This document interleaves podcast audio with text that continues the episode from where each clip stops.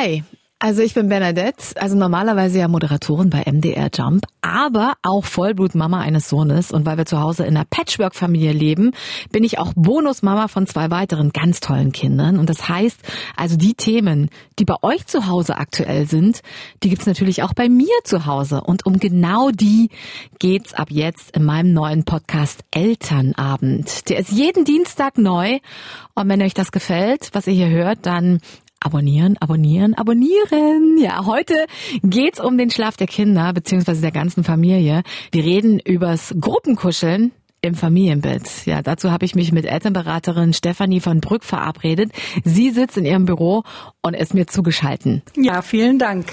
Das freut mich, dass ich da sein kann. Ja, du bist Mama. Schlaft ihr denn zu Hause in einem Familienbett? Ja, das machen wir.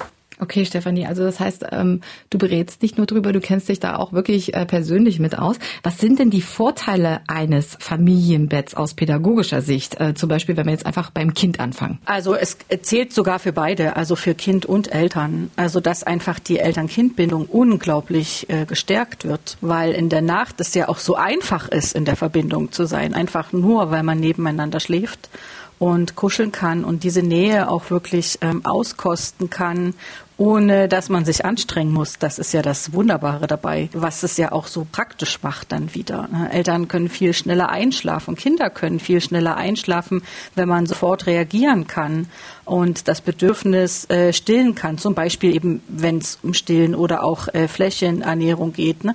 Das ist dann einfach viel leichter zu befriedigen, das Bedürfnis und dann schlafen alle schnell wieder ein und sind morgens nicht so gerädert durch nachts mal hin und her wandern. Das war bei mir ähnlich. Der Papa meines Kindes, muss ich dazu sagen, der äh, lebt nicht in Deutschland und äh, wir waren dann sowieso immer in der Woche unter allein. Und ich habe das einfach als total sinnlos empfunden, nicht mit meinem Kind in einem Bett zu schlafen und dann ständig immer wieder aufzustehen zum Stillen oder zum Beruhigen, sondern lag dann direkt neben mir. Und ich war dann immer gleich zur Stelle. Ne? Und wir konnten dann, wie du schon sagtest, auch sofort wieder einschlafen und alle waren beruhigt. Und es war einfach total erleichternd. Und es hat uns auch mega zusammengeschweißt. Ähm, was auf jeden Fall noch ein Vorteil ist, also ähm, gerade wenn die Babys noch sehr klein sind, ähm, der Schlaf der Mutter passt sich ja an den Schlafzyklus des Babys an. Das nennt man den sogenannten Ammenschlaf. Und dann gleichen sich die Schlafzyklen an. Babys werden ja viel öfter wach als Erwachsene. Ne? Die haben einen viel kürzeren Schlafzyklus, das heißt, sie wachen öfter nachts auf, brauchen dann diese Rückversicherung, ah, okay, alles ist gut mhm. und dann schlafen sie eben auch wieder ein, weil der Schlaf ist der gefährlichste Zustand des Menschen. Also wenn wir jetzt mal äh, von unserer ursprünglichen Natur ausgehen, haben wir ja keine Fünfzimmerwohnungen, Dreizimmerwohnungen oder Häuser mit doppelt verglasten Fenstern, die uns beschützen. Ja. Ähm, sondern wir sind ja äh, ursprünglich ähm, haben wir in Höhlen oder einfach in der freien Natur gelebt und da ist natürlich der Schlaf ein sehr äh, gefährlicher Zustand für das Leben des Menschen und deswegen ähm, hat unser genetisches Programm einfach diesen Sicherheitsmechanismus eingebaut, dass wir eben immer wieder aufwachen nachts und dann gucken, ah, okay, ist alles in Ordnung, wir sind alle sind sicher, da, alle sind safe, wieder einschlafen. Ja. Und bei Babys ist es halt dieses Checken in der Nacht passiert halt öfter, weil die Schlafzyklen eben anders sind. Das konnte man auch, ähm, kann man auch nachweisen anhand vom REM-Schlaf. Äh, die treten halt äh, bei äh, kleinen Kindern und Babys halt viel öfter auf. Entsprechend auch wie die Hirnentwicklung. Ähm, passiert. Also die Hirnentwicklung ist ja in den ersten drei Jahren sehr rasant, dass sich neue Synapsen bilden und ähm, dass sich das Gehirn sehr schnell entwickelt und das ist ja auch ungefähr die Zeit, wo die Kinder öfter nachts aufwachen. Und dann, wenn die Hirnentwicklung ein bisschen langsamer wird, dann wird auch das nächtliche Aufwachen weniger. Einfach weil die Schlafzyklen sich verändern und dann immer mehr Richtung äh, diesen Zyklus äh, die Erwachsene dann eben haben. Und wenn Kinder ähm, immer sicher sind in dieser Zeit, wo mhm. sie aufwachen, dann schlafen sie eben viel schneller ein und lernen, ah, okay, ich bin hier gut aufgehoben, ich kann mich entspannen und brauche keine Angst haben. Und man hat dann eben einfach schnell, die, das ist dieser Effekt, der dann eben entsteht, weswegen dann eben auch alle wieder schnell schlafen können. Weil der Übergang in die nächste Schlafphase ganz leicht ko-reguliert werden kann. Deswegen dieses Co-Sleeping. Ne? Man schläft halt nebeneinander, um dann schnell ko-regulieren zu können beim Einschlafen. Ja, das äh, spiegelt sich ungefähr mit dem wieder, was ich wirklich erlebt habe. Also ähm, sowohl mein Sohn als auch ich, wir brauchten diese Nähe in den ersten beiden Jahren, um einfach zu checken, alles ist gut. Es war ein Sekundenspiel, aber wenn du das jetzt so schilderst, dann erkenne ich ähm, unsere Situation von früher total wieder. Und es war einfach ein sehr, sehr behütetes und sehr, sehr angenehmes Gefühl zu wissen, es ist alles safe. Es ist halt wie so eine Pin. Also wenn man das jetzt mal so ein bisschen mit einem kleinen Augenzwinkern sagen kann. Ist wie so eine Pin eine vierstellige PIN, Körperkontakt. Ja. Das ist halt immer so äh, der Schlüssel dann wieder. Immer wenn, wenn ein Kind oder ein Mensch innerlich im Stress ist, dann hilft Körperkontakt. Das ist die kürzeste und schnellste Verbindung, um sich wieder gut zu regulieren. Und diese, diese Regulation von außen, das immer wieder erfahren wird, dann trainiert sich der innere Regulationsmuskel, kann man jetzt so sagen. Und irgendwann kann sich ein Kind eben selber regulieren und dann eben selber wieder einschlafen, ohne dass es einen Erwachsenen braucht zum Beispiel. Ja, und Stefanie, was macht denn so ein gutes Familienbett aus? Also muss es dann jetzt einfach nur groß genug sein, dass alle irgendwie Platz haben? Ja, definitiv. Das ist das einfachste, die einfachste Lösung, um Familienbett bequem für alle zu machen, ist, dass es groß genug ist, damit alle Platz haben. Ja. Mhm. Damit eben auch die Freiheit besteht, eng zu kuscheln oder aber auch die Freiheit besteht, zu sagen, oh, das ist mir heute zu warm, jetzt im Sommer oder ähm, heute mag ich einfach ein bisschen äh, mehr Raum für mich haben, sowohl für die Eltern als auch für die Kinder. Und dann kann man einfach ein bisschen weiter voneinander wegrutschen. Ist das Familienbett bei Männern und Frauen ähm, gleich beliebt oder sind da eher jetzt Frauen wegen der mütterlichen Rolle und natürlich auch wegen unserer Vorfahren mehr aufs Familienbett geeicht? Oder ist das von Familie zu Familie verschieden? Ich denke, es ist von Familie zu Familie verschieden und es hängt meiner Meinung nach nicht nur mit den Gefühlen zusammen, weil auch Papas haben ja liebevolle Gefühle ja. zu ihren Kindern würden sie beim Zelten vielleicht nicht unbedingt ins Nachbarzelt legen, weil sie auch denken, hm, das ist irgendwie fühlt sich komisch an Ne? Ich schlafe jetzt hier mit meiner Frau und mein Baby mit ein, zwei Jahren liegt im Nachbarzelt. Also das, und so könnte man das ja dann vergleichen, wenn man jetzt halt draußen in der Natur wäre. Äh, sondern es hat auch viel mit Information zu tun. Und je mehr man über den Schlaf weiß und dass das äh, nichts Schlimmes ist, dass man die Kinder nicht verwöhnt, ähm, nur weil sie im Familienbett schlafen und dass man keine Angst davor haben muss, umso mehr Informationen man hat, umso besser kann man entscheiden, ob man das möchte oder nicht. Was meinst du denn, was sind denn immer so diese, die Punkte, weswegen jemand sagt, er möchte das nicht? Also schon, ich, ich nenne es so gern das Verwöhnmonster, dass die Idee im Kopf vorherrscht, äh, das Kind würde zu sehr verwöhnt werden mit Nähe und man würde es dann so ein bisschen umgangssprachlich gesagt nicht mehr loswerden aus dem Bett. Aber Stefanie, das ist so eine alte Denkweise. Ich mag das überhaupt nicht, wenn das jemand sagt, oh nein, um Gottes Willen, ja nicht zu viel Liebe geben, um Gottes Willen, das sind kleine Wesen. Ne? Genau, das ist ja das, was, äh, was Menschen stark macht. Äh, Menschen werden stark durch gute Bindungen, durch gute Beziehungen. Das nehmen sie als wie so eine Schatzkiste voll in ihr Leben mit. Und wie ich vorhin schon sagte, wenn Bedürfnisse befriedigt sind nach Nähe, dann, dann ziehen die Kinder auch alleine wieder aus aus dem Familienbett. Und ich glaube nicht, und das ist mal so das, was so scherzhaft dann auf diese, dieses Denkmuster, oh mein Gott, dann wird, werden wir das Kind nie los aus dem Bett, ne? was dann auch ein bisschen mit Augenzwinkern geantwortet werden kann, dass spätestens, wenn die erste Freundin oder der erste Freund mit nach Hause kommt, dann wollen auch die Kinder nicht mehr mit im Familienbett schlafen. Na, also in der Regel dauert das nicht so lang, aber das ist halt einfach so, die Kinder werden ja, sind ja autonom. Sie brauchen, den Spruch kennt man ja auch, Wurzeln und Flügel. Und es geht ja nicht darum, die Kinder festzuhalten im Bett und ähm, sich ein eigenes Nähebedürfnis zu befriedigen, sondern es geht ja darum, den Kindern einfach Nähe und, und Verbindungen und Beziehungen mitzugeben, die sie brauchen, um dann eben auch wirklich in die Welt hinauszugehen. Und Kinder wollen in die Welt hinausgehen. Und das bedeutet, dass sie auch irgendwann aus dem Familienbett ausziehen, wenn sie genug haben. Und das ist, in diesem Vertrauen bin ich dann einfach und kann dieses Verwöhnmonster einfach eben nicht, nicht bestätigen.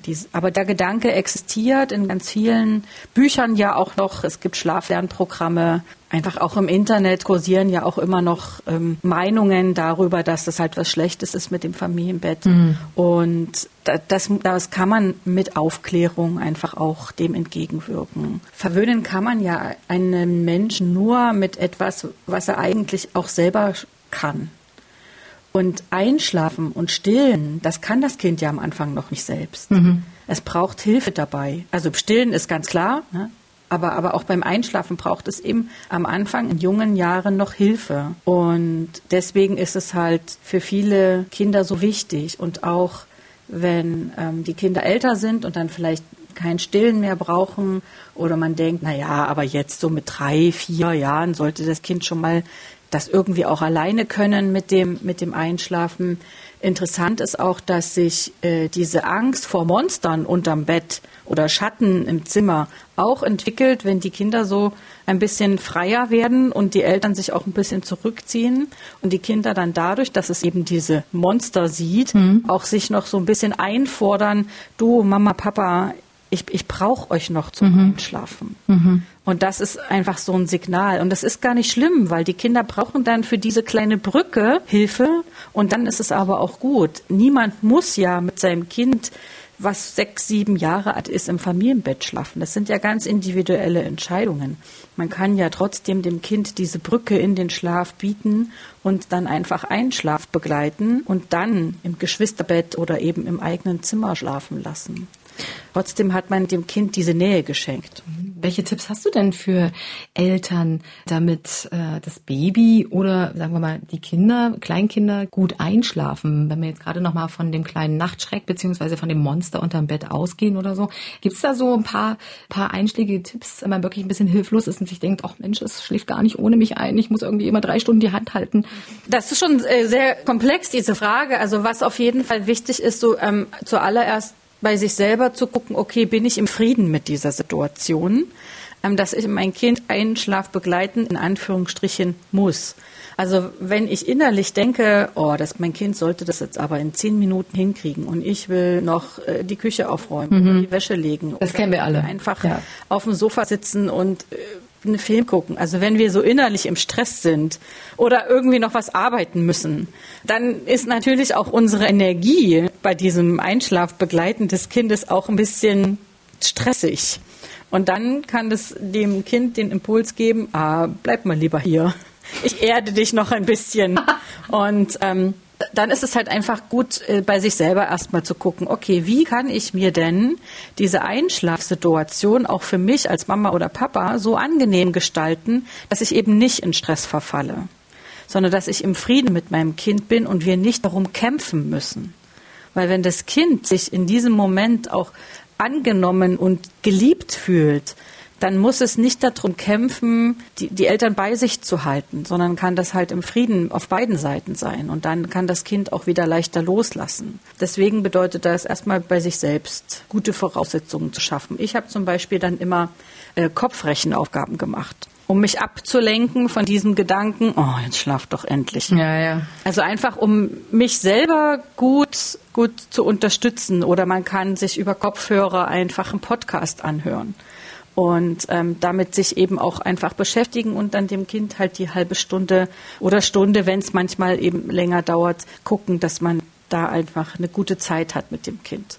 Und ansonsten, wenn es sehr lange dauert jetzt beim Kind, dann müsste man schon noch mal einfach ein bisschen genauer hingucken. Ist das Kind denn jetzt schon richtig müde? Oder braucht es vielleicht andere Einschlafrituale vor dem zu Bett gehen, dass es noch so aufgewühlt ist und noch ähm, Erlebnisse vom Tag verarbeiten muss, bevor es dann eben wirklich einschlafen kann. Denn so die Faktoren, um einschlafen zu können, sind ja in erster Linie Müdigkeit, mhm. in der zweiten, in zweiten Linie Vertrauen, also wirklich, dass ich mich sicher fühle, dass ich mich geborgen fühle und die, der dritte Punkt, dass ich auch mitbestimmen kann, also aus Kindersicht jetzt. Ne? Also dass ich selber auch aktiv diesen Prozess mitgestalten kann und eben nicht, obwohl ich eigentlich noch sehe, draußen ist es taghell ja. und ich soll jetzt hier 19.30 Uhr im Bett liegen, aber ich will eigentlich noch was spielen oder okay. noch was Wichtiges erzählen wenn ich sozusagen als aus Kindersicht jetzt ins Bett gesteckt werde, obwohl ich noch gar nicht bereit bin zum Schlafen, dann ist es klar, dass es irgendwie krampfig wird und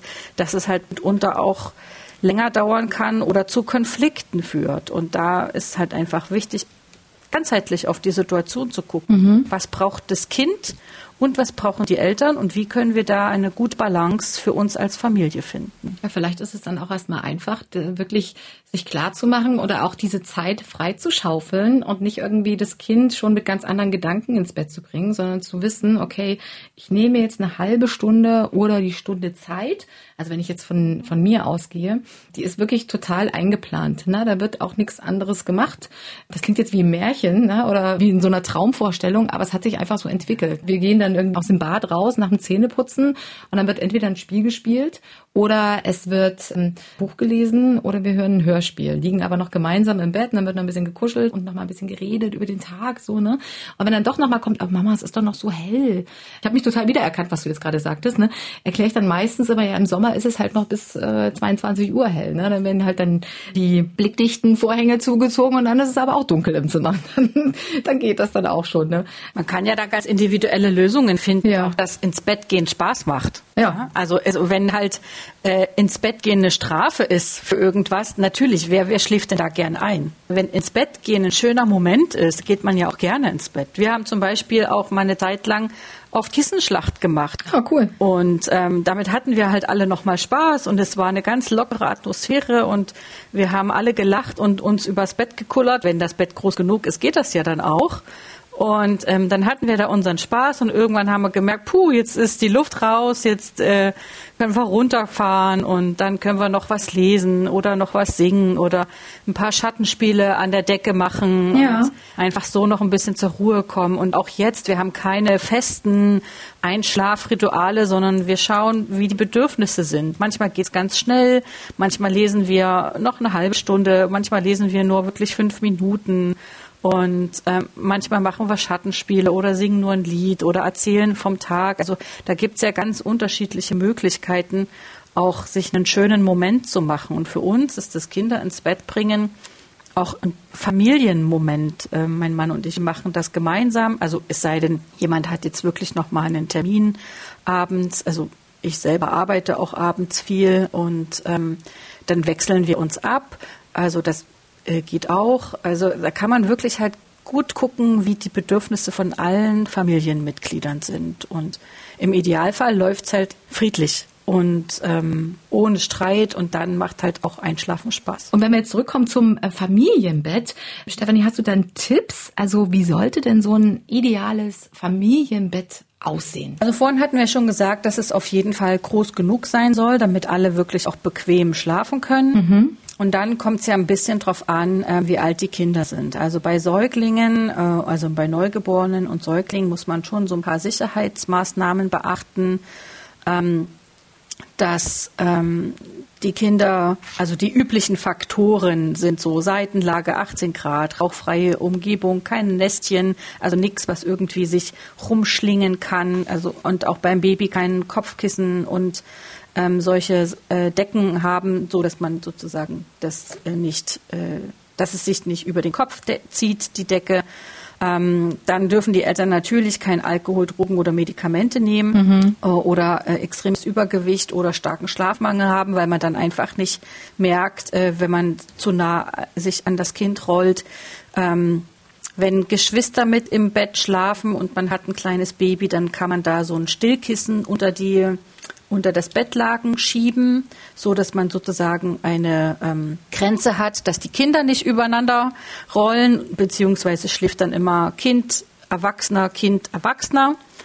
Ähm, es ist wichtig, dass die Kinder nirgendwo in Ritze reinrutschen können. Das kann man aber alles organisieren, auch mit Rausfallschutzgittern, die man so unter die Matratze klemmt und ähm, dass eben genug Abstand zur Wand und zum, zum Rand ist und dass die Babys, wenn sie klein sind, eben auf der Höhe der Brust der Mutter schlafen. Und solche Sicherheitsmaßnahmen sind bekannt und ähm, die gelten als ähm, gut erprobt. Und ähm, dann hat man natürlich individuelle Gestaltungen ja immer noch. Und wenn die Kinder größer sind, dann kann man ja auch ein Geschwisterbett und ein Elternbett haben in diesem Familienbett. Ah, okay. Also dass die Geschwister auf der einen Seite schlafen und die Eltern auf der anderen Seite. Die Ehepartner schlafen zusammen und die Kinder schlafen zusammen. Ich habe nämlich gerade aufgehorcht, als du sagtest, ideal am Anfang ist es ähm, erwachsener Kind, erwachsener Kind. Und ich dachte dann, okay, aber die Erwachsenen wollen ja auch gerne mal zusammen schlafen ähm, und würden gerne mal kuscheln oder würden auch gerne mal ja einfach im Sex haben wollen.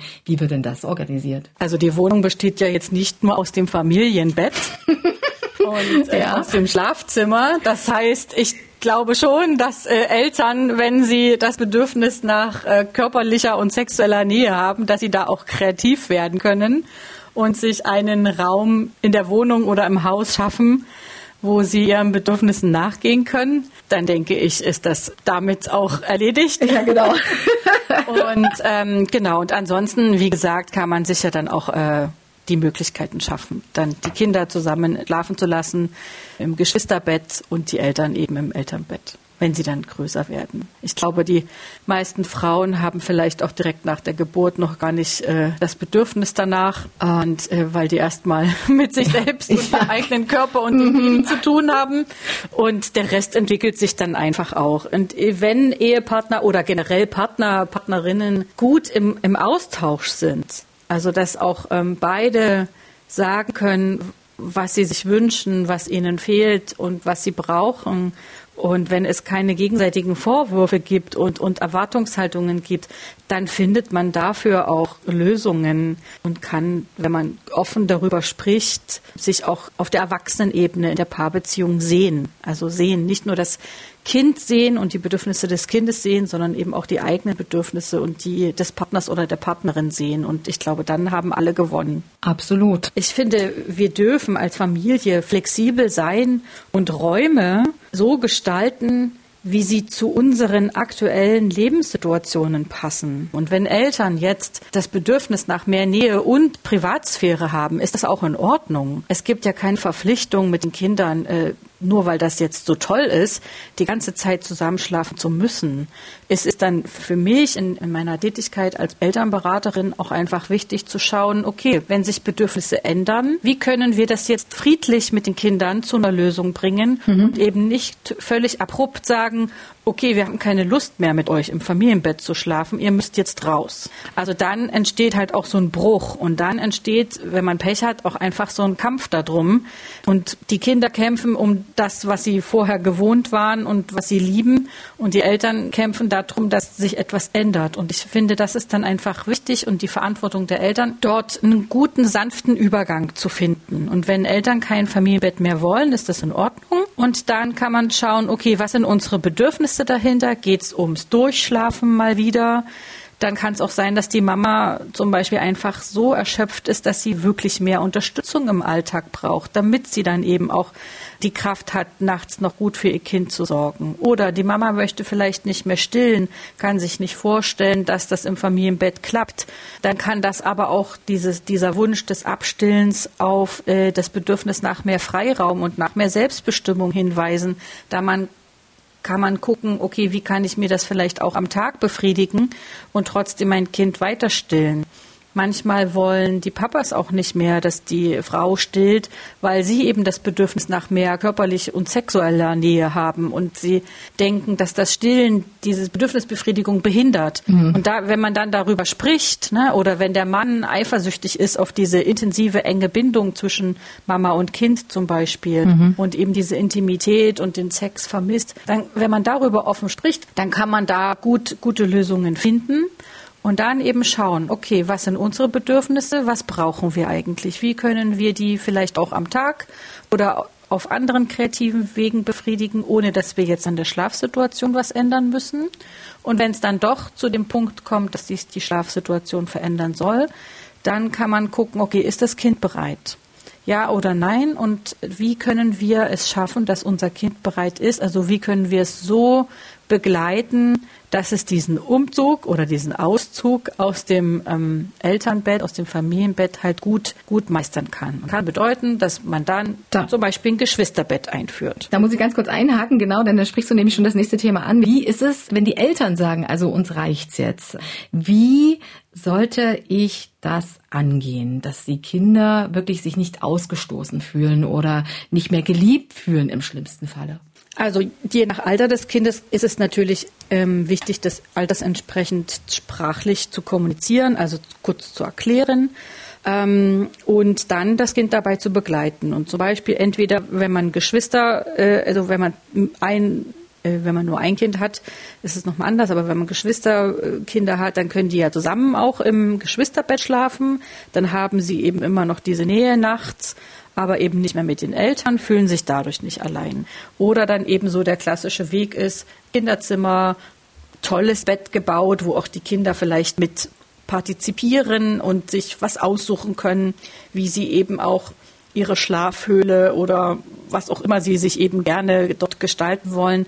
Also dass man das mit den Kindern gemeinsam macht und dass es halt auch wieder so ein verbindender Moment ist und ähm, oder das Bett eben zusammen aussucht. Wenn man jetzt nicht selber bauen will, kann man es ja auch gemeinsam kaufen und dort eben auch einfach die Wünsche des Kindes mit berücksichtigen. Und Kinder, die merken, oh ja, und da kann ich auch hier was Eigenes haben, die haben ja auch Lust darauf. Mhm. Und wenn sie dann eben noch beim Einschlafen Begleitung brauchen, kann man das eben so machen, dass auch am Anfang ein Erwachsener einfach mit einer Matratze neben dem Kinderbett liegt und dann eben für diese Übergangszeit eben noch da ist und irgendwann, wenn das Kind merkt, ah, das ist toll, ich habe hier mein eigenes Reich und ich brauche auch nachts gar keine Angst haben, weil meine Eltern sind immer noch für mich da.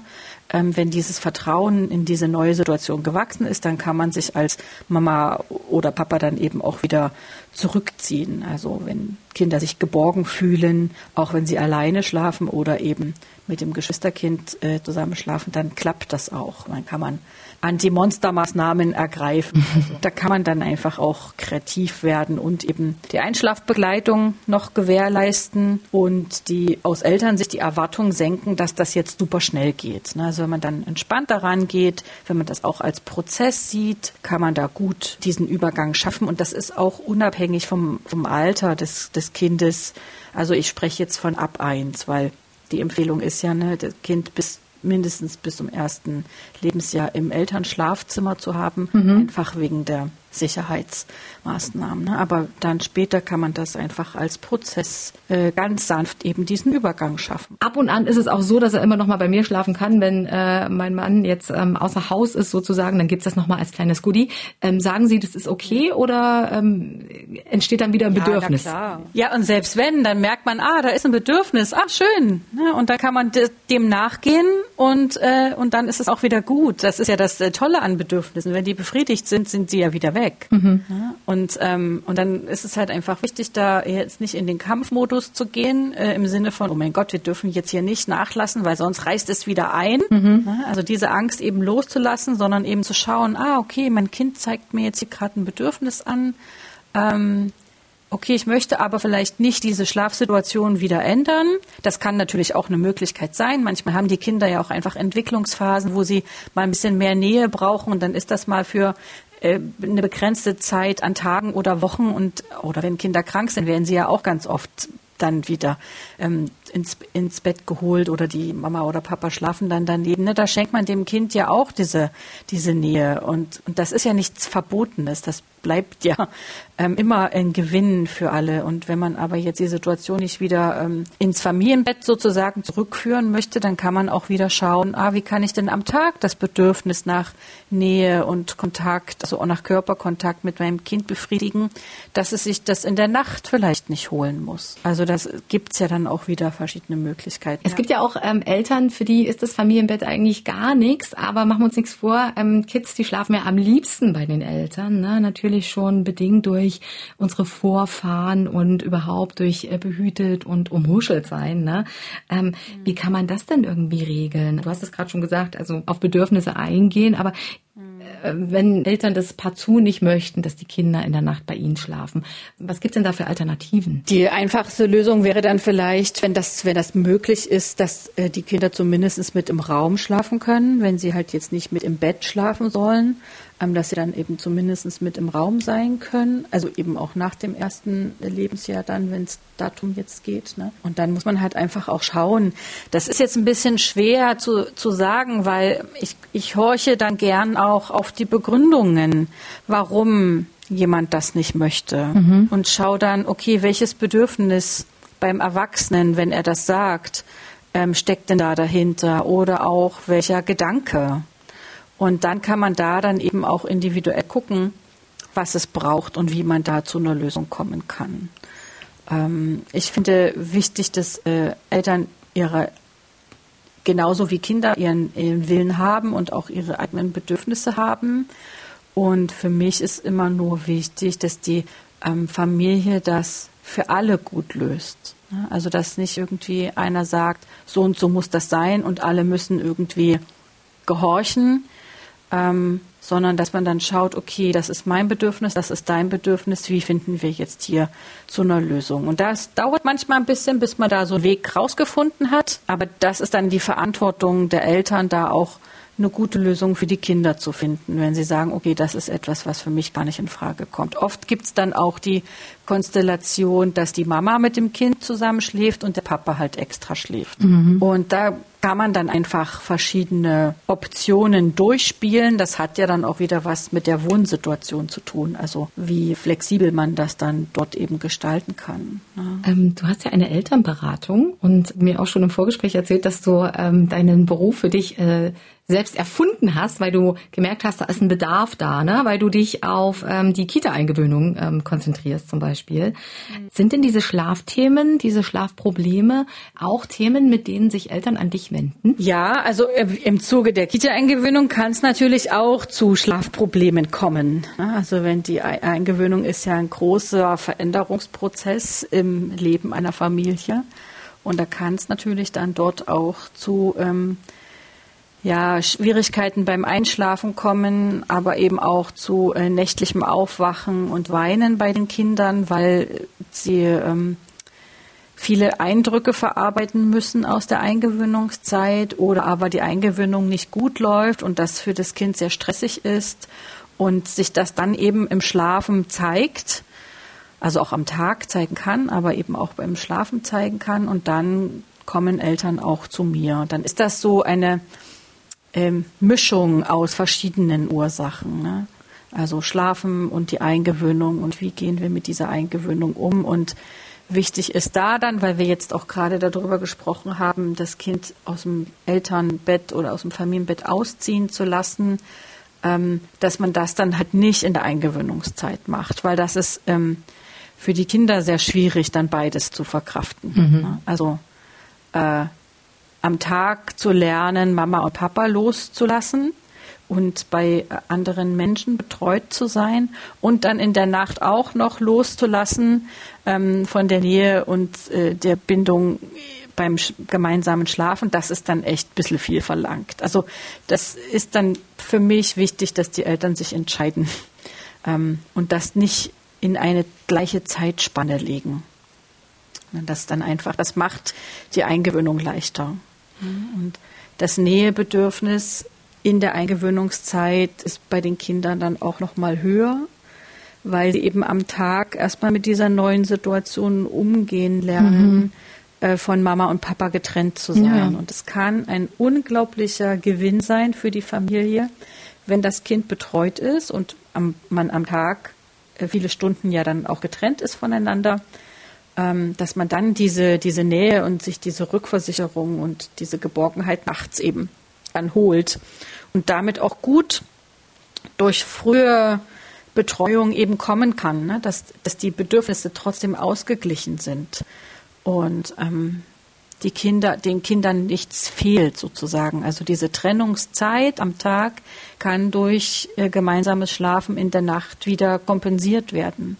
Meinst du, und damit bin ich dann eigentlich auch schon bei meiner letzten Frage, dass das dann auch das Geheimnis zufrieden schlafender Kleinkinder, Kinder oder Babys ist? Beziehungsweise andersrum gefragt, gibt es denn ein Geheimnis für zufrieden schlafende Kinder. Na, wenn es das, das ist die eine Geheimnis genau. geben würde, dann hätten wir vermutlich alle das ist unglaublich tolle Nächte. Ganz pathetisch erstmal gestellt, gibt es dieses Geheimnis ja. und dann kommt erstmal brumm. Äh, nee, eigentlich nicht. Ja. Aber hast du Tipps äh, ja, von deinen Erfahrungen als äh, Pädagogin? Gemeinsam schlafen ist einfach ein, ein Geheimnis. Ähm, was man leicht ähm, erfüllen kann. Äh, dann auch das, das Kind nach Bedarf zu stillen ist ein Geheimnis oder Fläschchen zu geben ist auch ein Geheimnis, dass man nicht irgendwie denkt, ich müsste irgendwelche Uhrzeiten einhalten, ähm, dass man sofort in der in der Nähe ist, dass man sofort reagiert, das ist ein Geheimnis für zufriedenen Schlaf, dass man sich als Eltern mit dem Kind gemeinsam so einfach wie möglich macht, ist ein Geheimnis, dass man eben nicht nachts rumwandert oder noch fünf Sachen oder nachts aufsteht zum Wickeln und so, sondern dass man das einfach ganz praktisch alles am Bett hat und alles gemeinsam macht, so dass man wirklich schnell wieder in den Schlaf finden kann. Dass man keinen Kampf mit dem Kind beginnt um den Schlaf. Das ist wichtig, ähm, dass man gut sich selber hinterfragt, okay, was ist jetzt gerade mein Bedürfnis? Ich spüre mal bei mir nach, wie geht's mir gerade, was brauche ich jetzt? Und was braucht mein Kind und wie können wir das in den Einklang bringen, dass Paare gut im Dialog sind über ihre Bedürfnisse. Das, das ist wichtig, damit kein Frust entsteht, der unausgesprochen ist. Das sind also alles das, was wir jetzt schon besprochen haben, sind so kleine Geheimnisse und noch ein paar praktische Tipps, die wir ja auch gesagt haben, ne, dass das Bett groß genug ist, dass man sich ein paar Einschlafrituale schafft, die zur, zur eigenen Familie passen. Ähm, das sind so lauter Kleinigkeiten. Und dann kann man letzten Endes, wie das in der Elternschaft so ist, ausprobieren, was funktioniert. Und das, was nicht funktioniert, macht man halt anders. Das gibt keinen ultimativen Schlüssel. Ist ja kein Knopf, den man drücken kann, auch wenn man den manchmal gerne hätte. Ja, viele kleine Baustellen, die hoffentlich ja. zum Erfolg führen. Vielleicht noch eins, weil wenn man selber merkt als Eltern, ähm, als Paar, dass mit der Situation unzufrieden ist, dann kann man sich halt einfach Beratung holen. Weil es dann leichter ist, wenn noch mal jemand von außen drauf schaut und eben auch bei diesen Fragen helfen kann. Also den Fragen, was die Bedürfnisse sind, was man eigentlich braucht, wo welcher Gedanke da am Kopf ist, der vielleicht einen selber von der Lösung noch abhält und eben dann auch von außen nochmal einen kreativen Blick für Lösungen hat. Ne? Das ist halt einfach immer der Vorteil, dass wir als Eltern oder ich wünsche dass allen Eltern, dass sie in der Verantwortung gehen dürfen, sich nicht schämen oder schlecht fühlen, wenn sie Hilfe in Anspruch nehmen, sondern sich dort einfach Unterstützung holen. Und ähm, es gibt unglaublich viele gute FamilienberaterInnen und da kann man einfach auch sich da begleiten lassen und wieder zum leichten Schlaf finden. Oder zur guten Eingewöhnung, zu einer guten Nacht, weniger Geschwisterschreit genau. und was es halt eben alles so gibt. Ja. Also liebe Stefanie, vielen Dank nochmal für diese Zusammenfassung jetzt. Ne? Ich hoffe, dass äh, ihr alle, die jetzt zugehört habt äh, und drangeblieben seid und ganz viel für euch und für eure Kids mitgenommen hat. Das äh, war die Stefanie von Brück. Sie ist Pädagogin und Elternberaterin und äh, ich danke dir sehr für deine Worte, für deine Ratschläge und vor allen Dingen für deine Zeit. Ja, vielen Dank auch für die Einladung. Es war sehr schön, mit dir zu sprechen. So, also das war Folge Nummer eins unseres neuen Podcasts Elternabend. Ich freue mich, dass ihr bis zum Ende durchgehalten habt und nicht irgendwie im Familienbett oder auf der Luftmatratze oder wo auch immer eingeschlafen seid. Wenn ihr das gut findet, also den Elternabend und all die vielen Familienthemen, über die wir hier so reden wollen, ja, dann schaut doch einfach mal auf jumpradio.de vorbei. Dort findet ihr nämlich noch viel mehr Infos. Und ab heute gibt's den Elternabend auch bei YouTube auf dem Kanal von MDR Jump. Schaut da mal rein, wie ich mit meinem Kollegen Elmar zusammen ins Familienbett springe. Ja, oder eben auch nicht. Ne? Jedenfalls hören wir uns hier nächste Woche wieder. Und zwar am Dienstag mit der neuen Podcast-Folge. Und dann geht's um ein für viele sehr schwieriges und auch belastendes Thema. Wie weiter mit den Kindern nach einer Trennung? Ich habe dazu mit einer Paarberaterin gesprochen und ich kann schon mal so viel verraten. Es gibt wirklich ganz, ganz viele Möglichkeiten, wie eine Trennung für Kinder und damit auch für die ganze Familie nicht zum Desaster werden muss. Welche das sind? Darüber reden wir dann am nächsten Dienstag. Und damit ihr diese Folge auch auf keinen Fall verpasst, gibt es eine Möglichkeit. Ihr klickt einfach hier oben auf Abonnieren. Ich freue mich. Bis nächste Woche.